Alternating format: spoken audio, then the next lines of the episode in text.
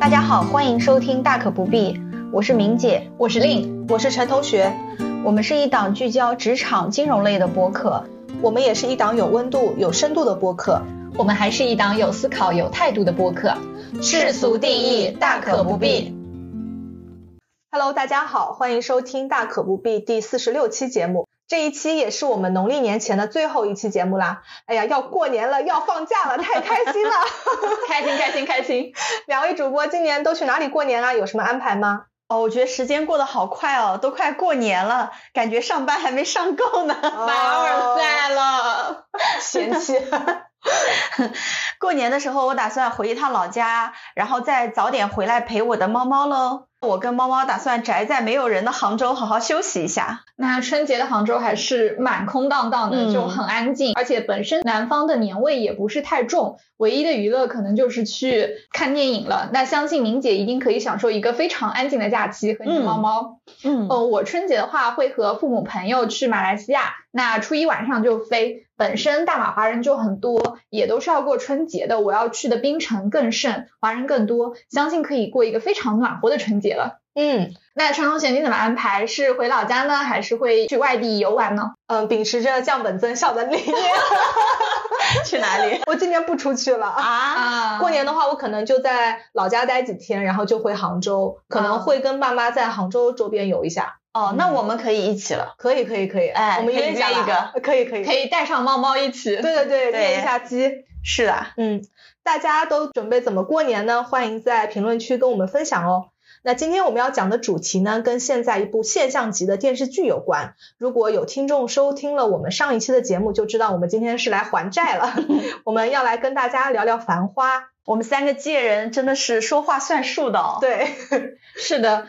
而且虽然这部剧已经完结一段时间了，但是对于正在经历股市寒冬的我们来说，还是非常值得再拿出来说道说道的。上一期我们是讲了一个现实版宝总徐翔的故事，还没有听过的朋友们可以出去听一下哦。那这一次呢，我们是打算回归投资本身，来讲一讲《繁花》带给我们的现实意义。嗯，是的，是的，不知道两位主播现在电视剧都看完了没有啊？分享一下你们看电视剧的感受吧。繁花我基本上看了前半部分，后半部分就是通过抖音 快刷了整 整本剧啊，没有完全看完，因为主要还是跟我的看剧习惯有关，我不太看电视剧的。我回想了一下，全部看完的剧大概只有五六本啊，我的人生中，一个呢就是《大明王朝一五六六》看了两遍，《甄嬛传》呢也看了两遍。像大宅门啊，漫长的季节是看完的，还有就陈同学安利我的宋慧乔演的黑暗荣耀也看完的。美剧呢会追一点，但基本上都是烂尾的，因为我还是觉得电视的节奏太慢了，好像没有电影好看。呃，这次繁花我前面看感觉还蛮好的，但是确实也没有耐心看完，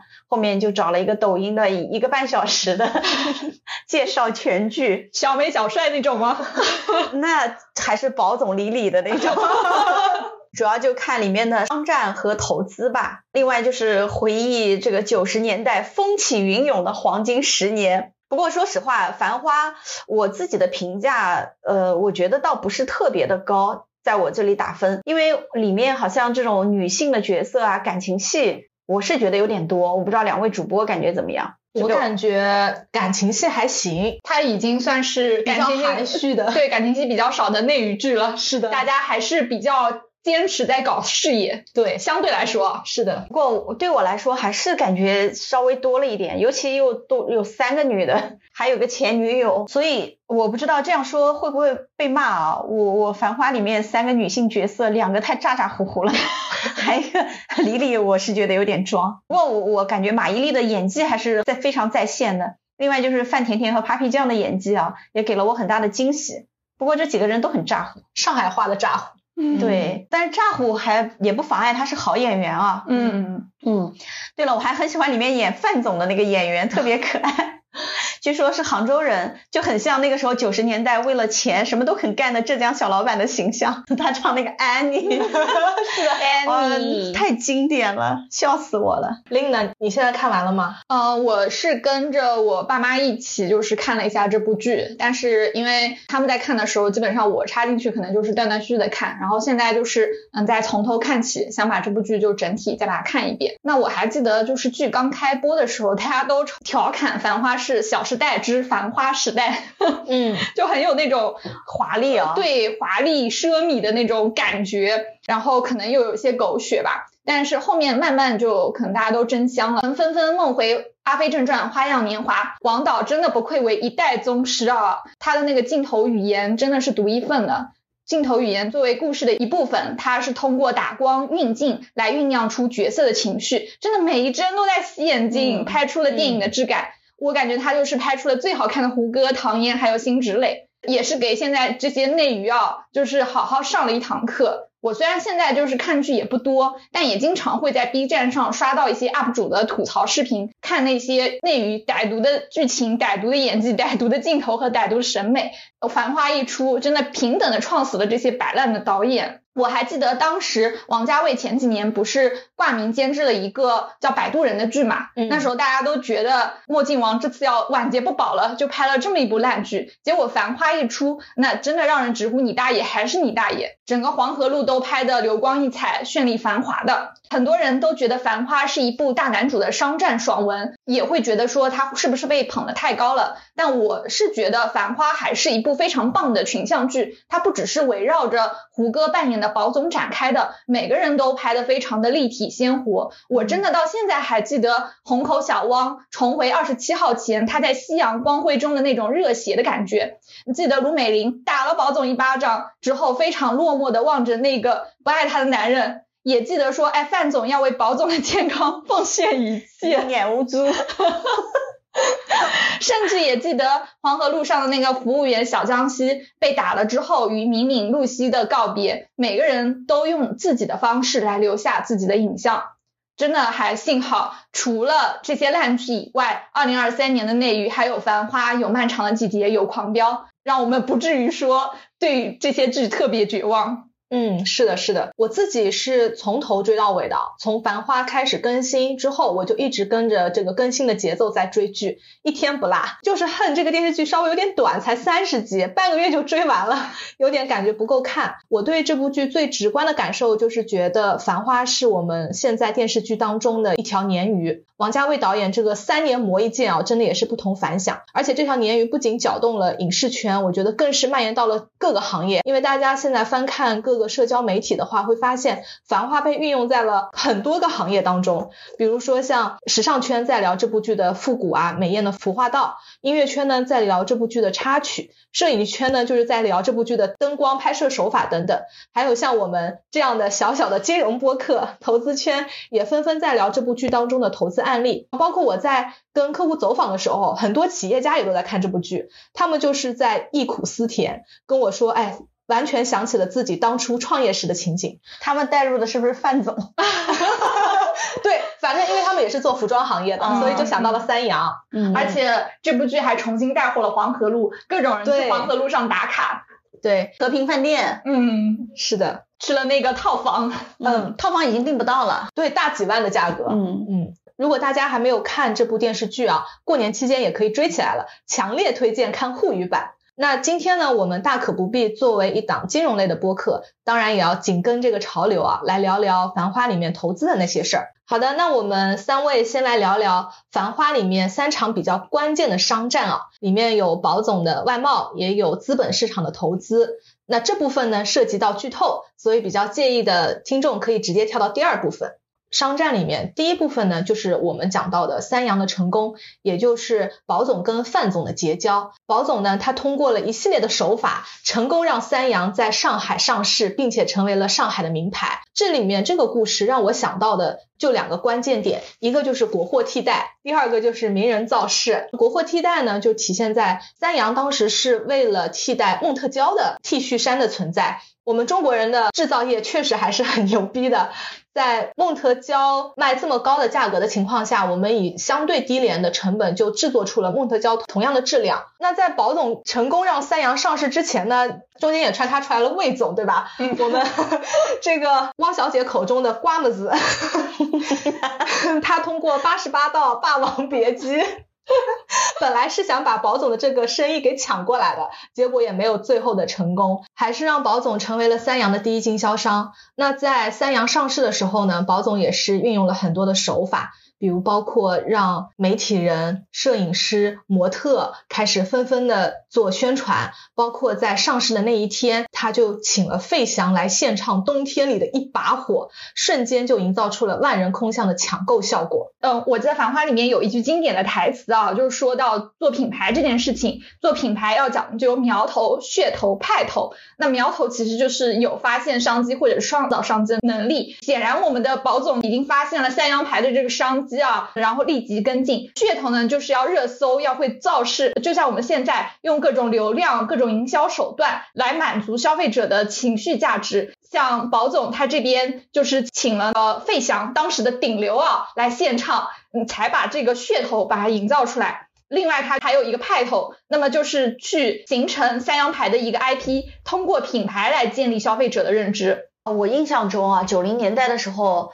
作为金融行业的从业人员啊，确实还是蛮迷恋进口就外国货，像梦特 娇、皮尔卡丹、金利来，嗯呃那个时候感觉都是响当的，还有鳄鱼哦，对，呃鳄鱼还还分不清楚嘛，crocodile 那个时候还有 crocodile，那个时候鳄鱼一会儿是往左边的，一会儿一往一会儿往右，Lacoste，Lacoste 是往左的嘛，然后 crocodile 往右的，但都是名牌，我好像只听过 Lacoste。后来就是这些都没落了，嗯，这些名牌都没落了。现在我感觉大家都还有民族自信了啊，像那个羽绒服波司登啊什么的，嗯之前其实是不太可能出现的。对，大家都还是比较迷信国外的品牌的，但是那个时候的国外品牌呢，又都是比较三四线的，不是那种 LV 啊、爱马仕那种主流的。可能是国外乡下的品牌比较多。我记得梦特娇那个时候就是比较滑，特别滑，呃，穿上去呢又比较凉快，吸汗，它又比较吸汗，跟我们那个时候穿的什么化纤的呀还是不一样的，但是又比全棉的呢挺刮。所以还是比较有市场的，至少在金融行业、金融男里面还是比较有市场的。所以那时候大家更愿意去买国外品牌，是因为它会带给我们就是跟国内品牌不一样的那种款式、面料，还是说大家是为了追求国外品牌这种名气？我的感觉那个时候国内没什么品牌，基本上没有自己做出来的牌子。如果就算有的话，你们记不记得那个时候有外贸服装？嗯，对，有，我印象深。所以国内的大。大部分是做代工嘛，嗯，就没有自己去塑造品牌、打造 IP，但是其实服装质量还可以的，那就帮国外代加工，代加工之后多余的或者面料啊或者款式啊，他就进到外贸小店里，对，像杭州有什么大真大这种衣服，这个好像是那个时候至少我身边比较流行的，如果买不起真的，那就去买一些外贸品牌。我记得那时候不是会有一个很心酸的梗，就是说我们撕一件衬衫才能换来一架波音。啊，对对对对对对对，反正那个时候九零年代确实比较崇洋媚外的。不过我们现在整体经济也发达了，包括制造业开始，大家也都有了这个品牌意识。现在有很多的一些国货品牌也真的走向了全球，对，让大家也感受到了我们中国不仅仅是代工厂的制造业，也有了自己的品牌形象。嗯，是的，就像中国李宁啊，对。对吧？回力，所以就说九十年代九零后是最爱国的一代嘛，嗯，因为九零后生长的环境，国家就是比较富强、昌盛、繁荣，是的，快速发展的一个年代，经济基础决定上层建筑，是的，大家就会觉得，哎，中国很厉害啊，美国也没什么稀奇，但是在我们那个时候，美国那可稀奇了，中国确实弱很多，是的，嗯。嗯，那说到第二场。在我们《繁花》里面比较引人关注、比较关键的一场商战呢，就是宝总与强总的第一次交手。我们的六零一这一只股票啊，这个故事呢，其实我自己的感受啊，就有点像我们大户割韭菜的感觉，就非常明显的就展现出来了。那当然也很容易联想到我们现在的这个股票市场啊，包括像之前上一期我们讲到的徐翔，其实也有这个嗯操纵股价、抬高股价，然后割韭菜的这样的一系列的行为。那在这一次商战当中呢，我觉得宝总与强总算是打了一次平手嘛，大家都是各取所需，都收获了一些利益，嗯，都赚到钱了。是的，可怜的小韭菜比较惨，比如说里面的小江西，他就以最高价的时候拼命去买入了六零一，结果后面被亏得很惨嘛。但小江西的钱来路也不正。是的，当然这一次六零一的交手啊，在现实当中也是有真实案例在的，我们可以请令跟大家来简简单做个讲述。嗯，这一次六零一它现实中实际上对应的就是保研之战。那这个保研之战呢，也是被称为啊中国历史上的第一起上市公司的恶意收购案。那收购方呢是深圳的第一家上市公司，叫做宝安集团；被收购方呢是上海的延中实业。那这个事情呢，是发生在一九九三年的中秋前夕，这个时间点其实跟我们繁花的那个时间点也是比较类似的。嗯，呃，那时候深圳宝安旗下的三家公司啊，在二级市场上收购盐中实业的股票。看了繁花，我们都知道，当时买股票都是要用现金交易的。据说啊，为了防止消息走漏，那时候保安都是一麻袋一麻袋的从深圳往上海运钱，真的就是字面意义上的麻袋。盐中股份呢，因此也连涨了十一个。交易日，而且啊，这次保安其实有备而来的，打了一个时间差。一九九三年九月二十九号的时候啊，他那时候才持有百分之四点五六的股份。我们都知道啊，持有百分之五，它其实是需要举牌的。那么他如果说是持有四点五六的话，还是不需要举牌的，而到了九月三十号一开盘，宝安集团就大幅买进了三百四十二万股，持股比例直接从百分之四点五六上升到了百分之十六。那正常情况下，我们都知道它是要举牌举三次，对吧？嗯，但它其实只在当时的公告当中表示说已经持股超过百分之五。嗯，那就是这个公布数据也不准确。对，但是他们是有抗辩理由的。因为当时的交割单是只能在收市以后才能得到，这就给了他抗辩的理由。他们认为要以交割单为准，收市之前没有办法确认实际的数量。但因为九月三十号，我们之后马上就十月一号了，就是我们的国庆假期了。研中实业是要等到假期过完之后才能拿到交割单，这就导致研中实业没有办法立即知道具体的持股比例。整个国庆假期，眼中实业都过得非常的艰难。他们为了保住公司，他们也想找白衣骑士来拯救公司，但一时间呢也没有办法筹集到那么多资金。这让我想到了万科跑去香港。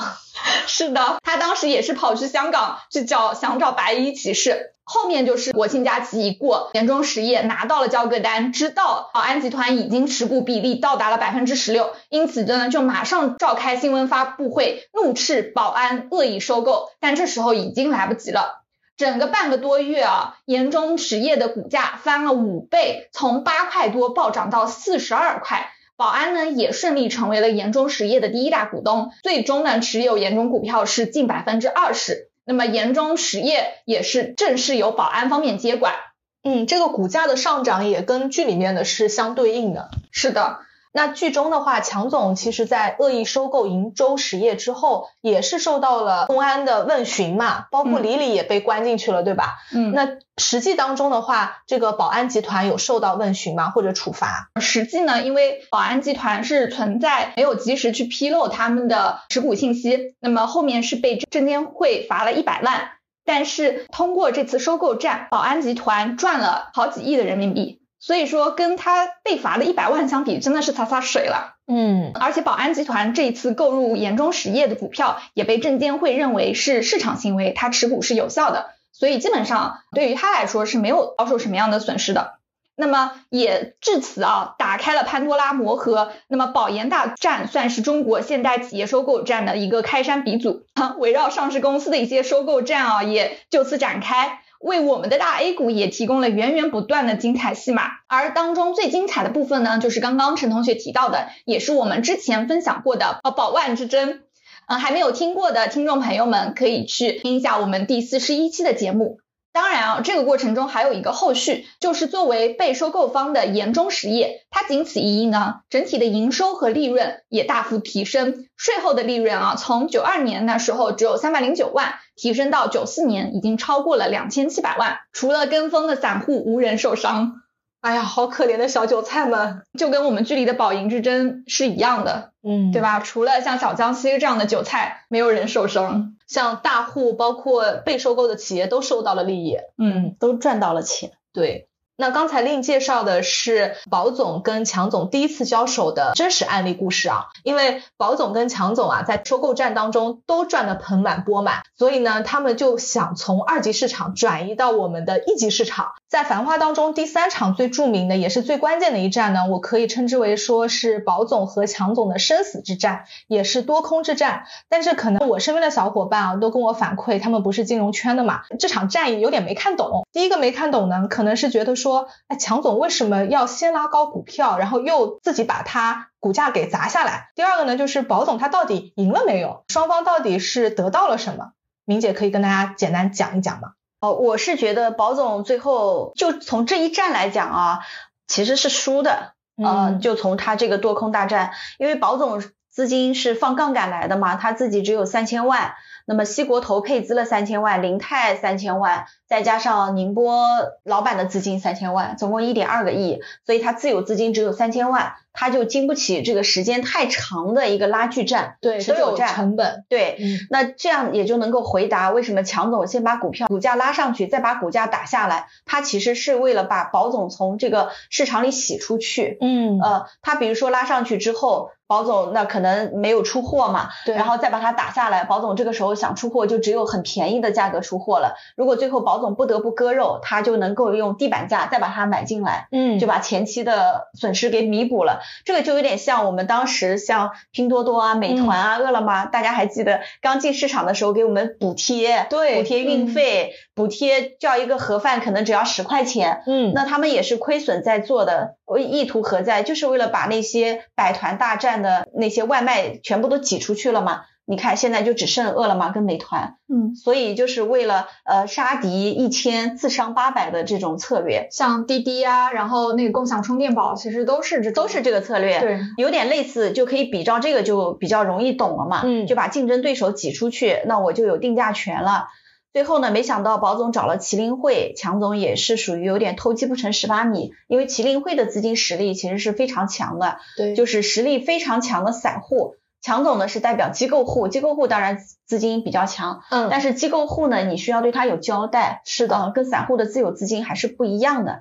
最后麒麟会呢就把强总这个这盘很好的棋给他破坏掉了，应该就是这么一个逻辑。从影视剧来讲啊，应该是这样子。是的，嗯，哦，但是宝总其实没赢，实际上我觉得他主要就是资金是短钱，是杠杆率比较高的钱。对，呃，这个也是我们投资里面的大忌。对，所以这也是爷叔之前一直劝宝总让他不要淌这趟浑水，但是嗯。宝总他可能自己心态也调整好了，他不是对爷叔说嘛，我可以乘电梯上来，我也可以走着上来，所以可能他也自己做好了最后一场这个战役失败的这个准备，最后他也算是给自己有了一个养老的交代吧，有了川沙这块地可以去养花种草。不过我感觉这个是给他《繁花》第二季可能埋下了伏笔，因为从零零年后又进入了房房地产产的黄金十年年，，可能宝总那一波又赶上房地产的热潮，穿沙嘛，对吧？迪士尼对，琳娜贝尔，可能对。宝总又赚到这个房地产的钱未可知。嗯，嗯我们希望这个王导可以再搞一搞《繁花二》。我估计有的，《繁花二之地产时代 》是的，一定是的呀。嗯，好的，那我们第一部分呢，就是讲到了《繁花》里面比较著名的三场战役啊。那第二部分呢，我们想重点聊一聊，在这一部剧当中，讲对于我们主播来讲，里面关于投资相关的印象最深刻的一些内容。我这边先来做一个分享啊，我当时看电视剧的时候，第一个感受就是啊，那个时代真好啊，经济快速发展，感觉遍地是黄金，只要敢闯敢拼，就有自己的一方天地。像范总啊，那个诸暨老板，都让我想起了身边有做过生意的这些长辈们。对呀、诸暨离你们还很近呢，是的呀，三十公里有没有？，对。那里面有一些台词啊，我觉得也是非常的经典，所以我们今天几位主播也一起来讨论，来聊一聊。第一条金句。能说服一个人的，从来都不是道理，而是南墙；能点醒一个人的，从来都不是说教，而是磨难。这个就让我想到我们前几期，包括亮哥也经常在讲的“人教人教不会，事教人一教就会”。对，所以跟这句话也是异曲同工之妙。这句话让我想起什么呢？就是我，因为我们一直都在做财富管理这个行业嘛，我们经常跟客户交流的时候，一直是提示他们入市有风险，股市有风险，包括哎那些高收益又保本的产品有风险。但是呢，很少有客户真的听我们的。今天我中午还接到一个客户的电话，他说：“哎呀，陈同学，我问你一下啊，我有一个朋友跟我说呀，呃，某某银行他月末抽存款一百万可以返多少多少，这个安不安全啊？但是他要让我把资金打给其中一个账户，哎，我说。”那不行，我说这个风险很大，你自己再多考虑考虑。但是最终客户的选择，其实我们没有办法真的去把关，或者是客户最终的选择，我们也没有办法去预估。但是客户自己受到损失之后呢，又来找我们说：“哎呀，我早知道，我真应该听你们的。”所以有的时候我们也确实替客户很惋惜。经常我们提到的一些风险点，客户在真正遇到这个风险或者遇到这个磨难之前是完全意识不到的，或者他是选择。选择性的不看见，嗯，但是我们是觉得在市场当中的话，大家还是要有这个风险意识，要有这个风险的底线在。就像我们前几期其实也讲了很多这样子的暴雷跑路的鬼故事，就像中植、和合资管，还有杭州余姚等等。嗯嗯，大家所有人都觉得自己不会是最后受骗的那一个，对但是往往可能暴雷就暴到自己头上了。就是对于嗯真正的一些收益情况，大家还是没有一个正确的认识，还以为像现在这种情况还能像之前那样的赚钱，嗯但其实已经是不可能了。嗯，是的，我是觉得这个不要说投资者了啊，哪怕是我们的业内人士，其实都会犯同样的错误。真的，你永远叫不醒一个装睡的人，只有靠磨难、靠南墙才能叫醒他们。我这里就有个例子啊，我有个好朋友，之前呢，他要去一家三方财富公司，嗯那个时候我们所有人都在劝他不要去，因为那家公司呢，据我们所知，他做的就是一些偏房地产。另外呢，就偏自融，这家公司最近也爆雷了啊，它的自融板块跟中植是有点像的，但是呢，它其他呢也做了一些房地产的一个投资。那你说现在的市场整个都不好，但是那个时候就很明确，他要跳槽过去的时候，底薪很高，嗯提成很高，嗯当时我们就有一个朋友就跟他说，你想想，给你这么高底薪，给你这么高提成，这个公司赚什么钱呢？嗯对吧？嗯你比如说这个呃卖给客户八个点，嗯那这个融资成本是多少？又能给你一个点的提成，还能给你四万块月薪，对，这个就是爷叔在说，这一百块钱要两要两百八，嗯呃，而且还每年的任务也不高，所以这个就不合常理，对吧？对，我们所有人都这么劝他，但是他就是说，哎呀，我不相信，我看过底层没有问题的，而且基本上那个真的是房间里的大象，市场上只要是有一点经验的或者有一点专业知识的，都能发现那就是一个骗局。后来他就一定要去，最近这家公司确实爆雷了，嗯呃，我们也看到新闻了，对，而且据我所知啊，他自己的钱可能也投了一部分进去，亲戚朋友的钱也投了一部分进去。好在呢，市场行情不是特别好，所以它的销量也不是特别高。值得庆幸的是这一点。嗯但我们另外一个同事说，他有一个老老同事早去的，可能在里面就有几个亿哇销售。所以，呃，我已经亲身发现了，你在讲道理是没有用的。所以我现在也放弃了这个助人心态吧。嗯呃，因为我确实的，我们都已经讲得很清楚了，他依然会这样投身于这个深渊中去，我就觉得确实叫不醒的，就是我们身边的人，对吧？对嗯，很不可思议。我就想分享的就是他的故事，因为客户的故事我们已经分享很多了。对，嗯嗯，但是作为从业人员还会犯这样的错，真的也是很惋惜啊。是的，嗯好，那我们说回来啊，我们说回到《繁花》里面，我印象还有一个比较深的，就是爷叔说的，他说大暑之后必有大寒。这句话呢，其实是爷叔对保总讲的。当时股票市场已经涨到了一千五百点，嗯嗯，爷叔认为这其中有风险，所以就是提醒到了保总这样的一句话。爷叔就是想让保总把股票清仓嘛，对因为保总的账户是拖拉机账户，是大家众筹来的钱。爷叔就说啊，到一千五百点了，你可以可能要调整了，嗯要把钱出来分给大家，是这个意思。嗯嗯，我这句话当时看的时候也是很有感触啊。我记得是在第六集的时候，我我立刻就想到万物皆有周期。对，呃，我们当时一九二零年到二一年年初啊，股票涨得那么好，当时嗯大家都是信心满满啊。对这个我待会儿在后面还有分享我自己的亲身案例。对，结果没想到就经历了将近一个四年的熊市。熊市，对，啊、而且大家都开始跌到怀疑人生了。哪怕是说，哎呀，现在这轮熊市是黑天鹅，但我觉得它实际上也并不一定是黑天鹅，它可能就是灰犀牛，嗯就是爷叔讲的“大暑之后必有大寒”，对，它是呃万物都是有周期的嘛。而且尤其中国的股市真的是牛短熊熊长，是的。涨涨跌跌跌跌跌。对我们之前不不都说嘛，股票里面的钱是只有用百分之二十的时间来挣到的，对剩下百分之八十的你可能都在亏损。对，这波的下行之后，很多人都开始重温《周期》这本书啊，也是一一本比较经典的书，是霍华德·马克思写的。嗯他是橡树资本的 CEO 嘛，投资经理。讲到这本书，其实也挺推荐大家去看的。像我们老说“我发财靠康波”，这里也提到周期的三大规律，有点教科书啊，但是作为投资者来说，还是很有道理的。第一呢，就是均值回归，投资的价格它都会像钟摆一样围绕中心来回摆动，大涨之后一定有大跌，但是呢，值得庆幸的是，大跌之后也一定会有大涨，这个是均值回归。希望我们赶紧迎来大涨。对，第二呢是矫枉过正，因为我们就会发现，尤其中国的股市，它不走中间状态的，它只在中间停留极短的，就是合理的估值那个刹那是很短的，要么在这个极端，要么在那个极端，是就是从极贵到极便宜，或者从极便宜到极贵，都不太正常。三呢就是随机性。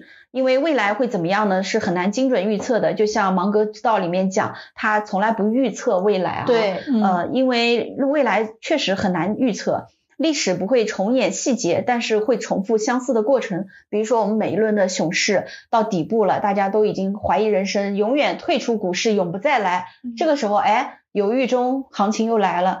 最后，大家在这个菜场大妈都在讲股票的时候，对股市又到顶点了。但是每次我们是知道啊，菜场大妈都讨论股票，我们就不要买股票。是的，嗯但那个时候没有住手，控制自己，控制不对住。对，就想着这个钱我就一定要赚，对，嗯而且我不会接最后一棒，最后我们永远接的是最后一棒。我们都是韭菜。对，所以我们也亏得很厉害啊。嗯，对我，我觉得爷叔说的这个很有道理啊。大暑之后就是大寒，但是反过来呢，呃，冬天到了，春天还会远吗？春天迟早也会来到的，所以市场总会有均值回归的一天。现在我们已经跌成两千八百点左右了。我倒觉得也不用呃特别的悲观。现在越是无人问津的时候，可能我们也投资价值也是跌出来了啊。当然不是说给大家洗脑，我们也不卖基金，只是说我们做一点心理按摩，也给我们自己做一下心理按摩。嗯，就像上一次我们说那个徐翔，他不只是说靠内幕消息，他也是做一些逆周期的事情。对，这边我就想起了《繁花》当中另外一句金句啊，就是这么说的：就做生意，首先要学会两个字，就是不想。那不知道的、说不清楚的、没想好的、没规划的、为难自己、为难别人的都不想。做事情都要留有余地，对吧？其实整一个不想在《繁花》原著中也出现了上千次。那在上海话当中，不想就表示说不发声、不回答，这个就是一种留白。就像我们做投资一样，大涨的时候，大家都一股脑儿往里冲，连买菜大妈都要去进入到股市去炒股票。那么赚快钱听的就是一个响声。只有当周期轮回的时候，大家才会去想起什么理性主义啊、长期主义啊，才会有不想这种留白。轰轰烈烈的往往是刹那之间，点点滴滴的不想，才是真正能够穿越牛市熊市。我是觉得现在熊市大家都不想了，是不想了。嗯，对我有一个同学群，之前股市好的时候，大家都会发发，哎，这只股票涨得怎么样，那只股票涨得怎么样，现在已经不想了。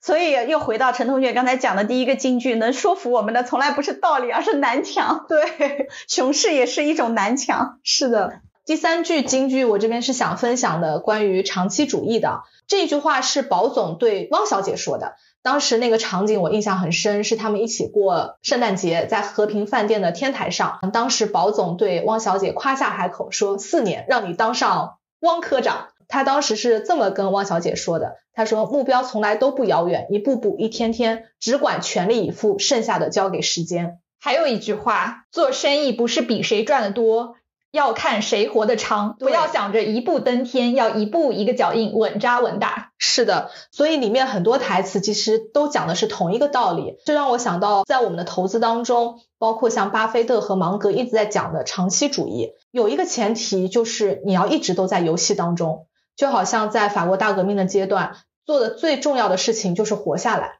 嗯，对。嗯其实长期主义在我们大可不必里也讲了很多次了，是的关于财富自由。因为短期财富自由实际上是很难实现的，容易跌到坑里。但是长期财富自由还是有可能的。我就想起来有一次，亚马逊总裁贝佐斯问巴菲特说：“你的投资理念很简单啊，为什么大家不直接复制你的做法呢？”巴菲特就说：“因为没有人愿意慢慢变富。”嗯啊、这个实际上也就是讲了他长期主义的一个理念吧，就跟爷叔啊，跟宝总，当然我觉得宝总其实是没践行的，对爷叔是践行的。是的，就比如说像宝总最后一战呃那个服饰公司这个亏损这件事情，实际上他就是放杠杆，然后 all in 了这个服饰公司股票。导致他当然后来找到了麒麟会没有倾家荡产，但也是呃离开市场了嘛。所以我是觉得爷叔讲这句话还是比较有道理的。呃，一月中旬不是有一个汤总火了嘛？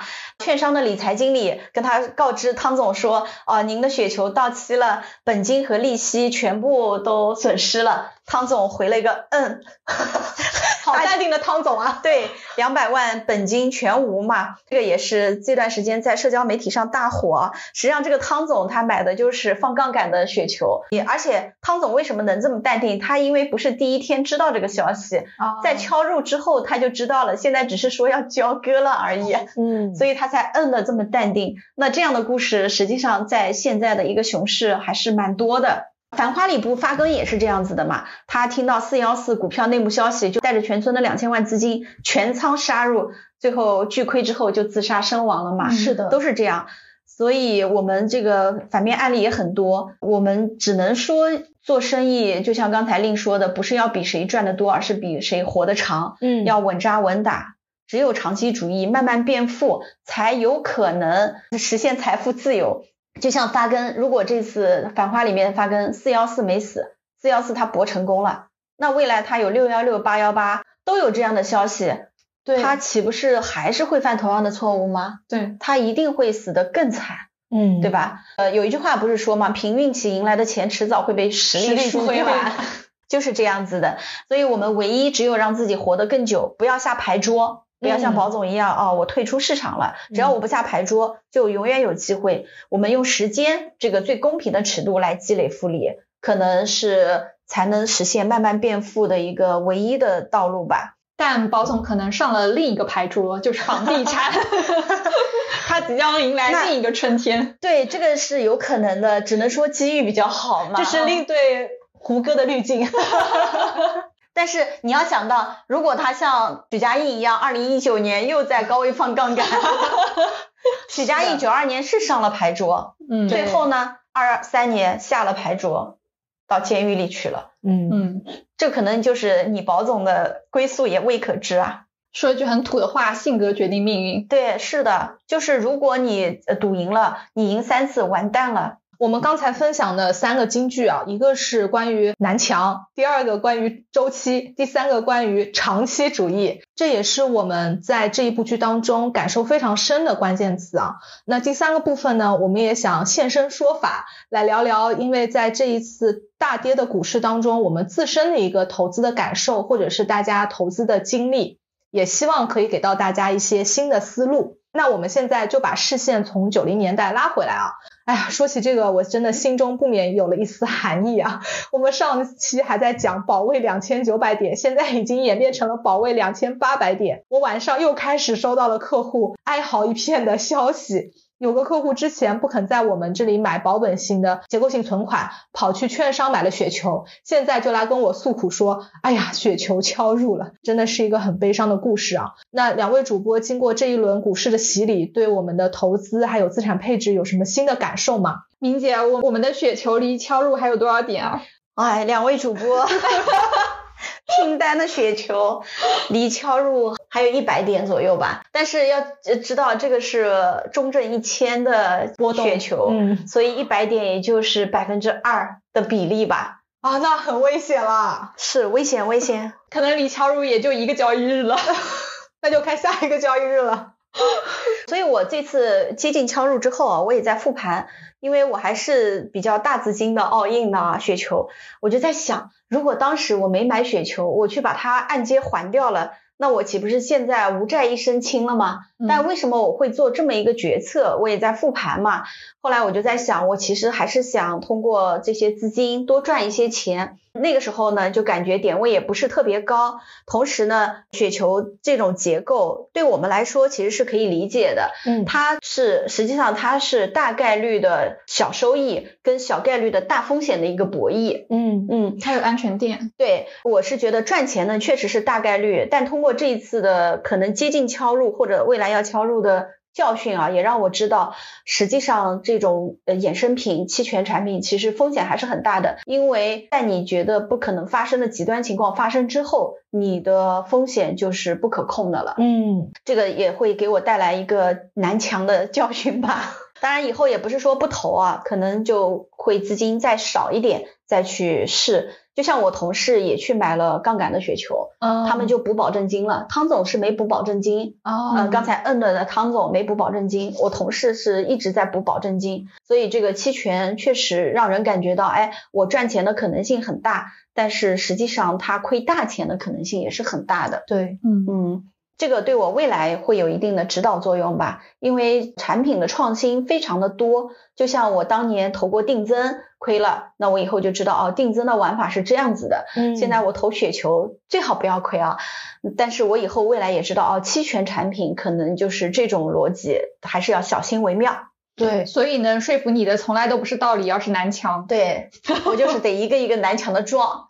是的，当时其实我印象比较深的，我们在销售或者推荐雪球产品的时候，也其实会跟客户讲到概率的这个问题，因为我们会去回测历史数据，告诉客户说这个百分之比如二十二十五的安全店发生的概率，帮你规避掉的风险是有多么多么高，所以你能拿到的正收益的概率有多么多么高，所以客户他们就会认为说，相对来讲，雪球这是一类相对安全的，对，呃，权益性的投资产品。我也记得当时是按照风险非常低的一类产品去做配置的，对，是的。实际上，我我复盘的时候就想到，当时我们是有三种情况是能赚到钱，一种情况是会亏钱的。嗯。但是现在我再回头看，实际上我们那个三种情况里面有两种情况是能赚到钱，有一种情况一旦发生，它实际上就是往那种坏的情况演变了。对。呃，这个在当时是没有看出来的。嗯。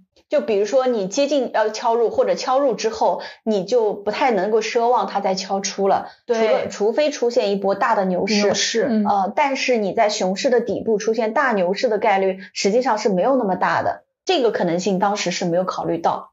对，所以我们当时其实忽视了周期，对，就忽视了敲入之后你再敲出这个可能性是不太有的，嗯，基本上可以为零，那你就等于风险跟收益五五开了。我现在唯一的想法就是祈祷这个市场好一点，就让这个一百点至少永远保持这个一百点，不要再往下掉了。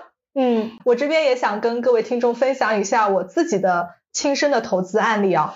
我去看了一下我自己在蚂蚁基金上的持仓啊，惨不忍睹。我现在有一只基金已经亏到了将近六十了，百分之五十七是负的。对我去回顾了一下，我什么时候买的？我作为一个行业人士，我当时也践行了分批建仓，也践行了亏损之后定投，这样等等一系列的操作。但是我最终还是收获了负五十七的投资收益。什么基金？可以点名吗？这个基金呢，它是一只网红基金，当时还是配售的，而且也是一个大的基金公司品牌。两年了吧，还三年？哦，三年了。对，我来跟大家讲一讲啊，我是在，我都已经快记不得这只基金什么时候买的，我去看了一下，我当时是二零年的年终奖，也就是说在二一年的二月份去买入的，三周年了。对，三周年快乐吗？不快乐。对，我们当时还说三周年的基金大概率都是正收益，对不对？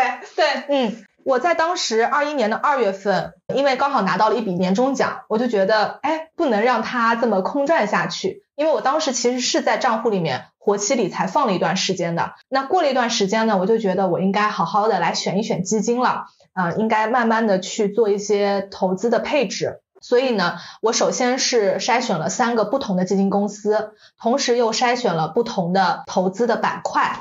可惜呢，这些选中的板块现在都不咋地，包括了像消费、医药这些原先的网红板块，但是现在都跌得惨不忍睹嘛。那刚才我也讲到了，我其实是分批建仓的，但是呢，我现在回忆起来，我是觉得我自己的分批建仓可能还是稍微急了一点。就是间隔的时间比较短，嗯。第二个呢，就是我下跌之后，我也在用定投来尝试拉低我自己的均价，可是真的知行合一很难。我在二二年之后应该就开始暂停定投了，同时呢，我是也认为自己定投的金额其实是跟我第一次的分批建仓买入的本金其实是不太成正比，也就是说我后续投入的定投没有对我的成本产生太大的影响，现在也跌得非常凶嘛。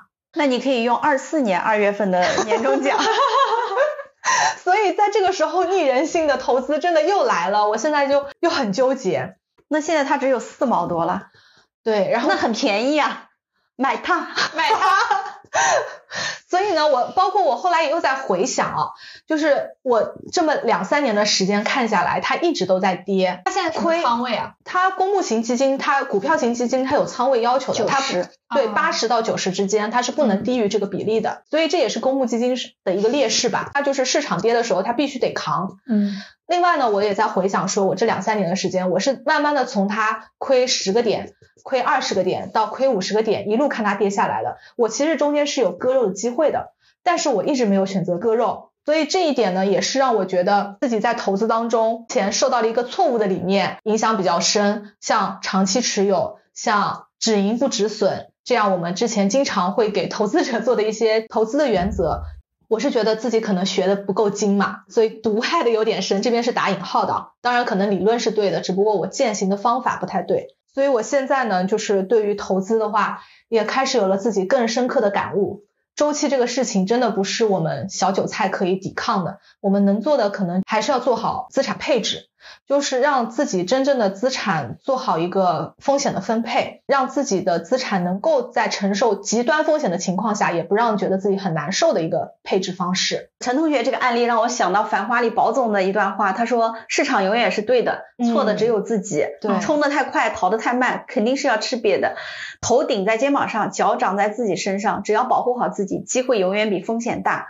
我理解这段话，其实就是教我们要学会亏钱。学会止损，但止损真的是太难了，我也学不会。我是觉得这个简直比左侧投资还要反人性。对，就你看着账户亏损，是的，我把它给卖掉。对，我前段时间确实做了一个止损，我觉得还是比较成功的。嗯，当时我们是投了一些私募嘛，也都是亏了不少钱。后来呢，就我们就把它都卖掉了。嗯，卖掉之后，我整个也亏了有，反正也也不少吧，我也不想。呃，我也不想提了。但是止损之后呢，我就发现心态轻松很多。嗯，呃，就会眼睁睁的看着市场下跌，也没有那么纠结了。同时呢，我又设定了一个逢低买入的一个定投，就是如果这一天跌幅超过百分之一，那做一个基金定投，这样子呢，心态也会好。即便如此，我这个仓，呃，我这个账户还是目前还是亏了四五个点啊。嗯，就我已经在最低点，对，逢低的最低买入还是在亏，所以整个市。场确实不好。如果我们想接下来还是想继续投资的道路的话，一定要学会止损。对，呃，要给自己设定一个投资纪律。嗯嗯，所以我目前比较庆幸的一点呢，可能就是我现在投在权益基金上面的一些资金，对我来讲并不是必须的资金，就是嗯它至少不影响我现在的生活。如果说我自己现在又有很高的负债，然后包括又有很急的一些资金的需求的话，那这个真的会很痛苦。另外呢，就我们常呃呃常说长期主义嘛，刚才陈同学也说我们被误导了。像芒格他不是也是坚守长期主义嘛？对但是他当时对非常看好的阿里越跌越买，后来他也是止损了的。嗯，是的，他亏了四十多点嘛，嗯因为他止损是什么？不是因为他亏得多，而是他发现阿里的商业模式不是他想象的那样，他过高的估计了阿里在电商业务中的重要性。但是呢，阿里实际上仍旧是零售业，零售业的竞争就是很激烈的，所以芒格发现了这一点，他就分批止损。所以可见，长期主义跟止损实际上是不矛盾的。嗯呃，止损可能也是价值投资。我之前我看到过一组数据啊，是社科院的一个估算，我们的总资产，其中包括房地产加上金融，大概是五百八十万亿，而我们银行系统里面的总储蓄呢是两百八十万亿。那这两百八十万亿的构成呢，包括活期存款有五十五万亿，债权是有一百万亿，理财二十五万亿，信托二十万亿。再加上股票是八十到一百万亿，前正常年份每年新增的存款呢，大概是在十万亿，而在二零二三年，中国人大概存了有三四十万亿的存款。为什么会增加这么多的存款？为什么没有人去买股票了？一方面当然是有经济下行的因素在啊，大家都降低欲望、降低预期、降低负债，大家也需要有更加充足的现金流来抵御严寒。另外一方面，其实也正是反映了大家对于投资的风险偏好没有这么高了，存款的收益也一直在下降。我们都知道，像现在三年期的存款就只有两点三五了，非常低水位的一个水平，而且还一直在降。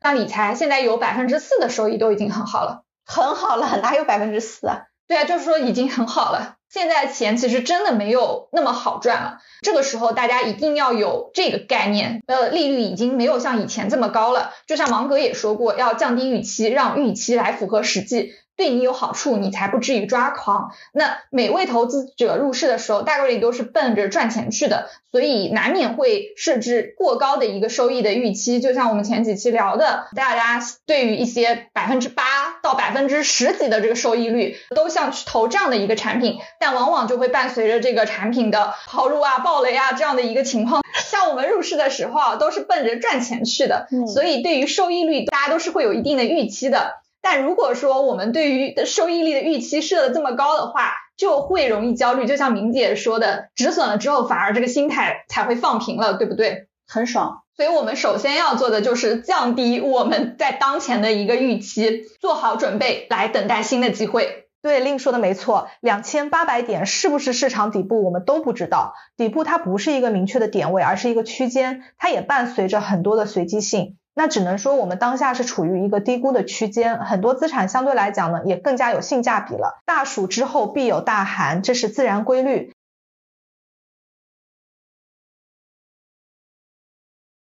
但是大寒之后也必有大暑，冬去春来也是自然规律。那我们要做的就是坚持长期主义，熬过周期，等下一季繁花到来时高价沽出。所以也希望我们在二零二四年的时候都能迎来自己的繁花。这就是我们今天本期的节目啦。大家如果喜欢的话，欢迎转发、点赞、收藏哦。谢谢大家，拜拜拜拜。